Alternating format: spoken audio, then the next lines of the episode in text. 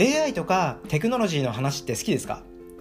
僕結構大好きなので、また話してもいいですかね？あの、別にネタ切れとかそういうのじゃないですからね。こんにちは、まさやです。今日のテーマは、自分のやりたいことがない人は AI に仕事を奪われます。やりたいことを今からでも考えようっていうね、こんなちょっと長いテーマでお話していきたいと思います。はい。もうすぐですね、そこまで来てるんですよ、この AI の時代というのが。AI は人の知能、能力を超えていくというね、このシンギュラリティの時代ですよ。ちなみに、シンギュラリティって知ってますか？技術的得意点なんてね、こんな呼ばれ方もしてますけども、さっき説明した通り、まあ、人類に代わって文明の進歩であるこの AI、これがですね、主役になるっていうタイミングの時のお話です。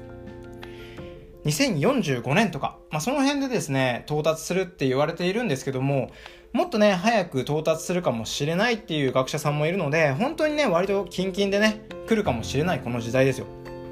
そうなると、今ある皆さんの仕事、これの9割が AI に取られる可能性があるんだとか、まあそんな話ですね。どうですか皆さん。結構ビビりますよね。ただよくよく考えてみると、9割の人が仕事がなくなって1割の人だけ仕事をする未来ってなんかちょっと考えられないし、まあ、少しなんか変だなっていうのも感じるかなとは思います。まあ、つまり何かしらここで変化、まあ、変化、確変みたいなのが起きるんですかね。まあ、こういうのが起きるんじゃないかなっていうのが予想されてはいるんですけども、まだ何もわからないわけですよ。ただ、この情報が頭の片隅にでもある人とない人ではかなり大きな差が出ると思ってるんですね、僕も。はい。さてさて、本題に戻りますよ。この安定のね、中盤あたりでやっと本題のこのラジオ。はい、続けていきますね。暇な時間が大量にできる可能性が高いっていうわけなんですが、皆さんはやりたいことってありますかっていう部分。ここが一番重要なんですよね。今までというか、まあ今現在ですね、お給料のために、このお金を手にするために辛い仕事をしなければならないっていう状況。これが多分皆さんあると思うんですよ。これが AI が、まあ、代わりにやってくれるわけですよねここの部分を。そう考えるとどうでしょうか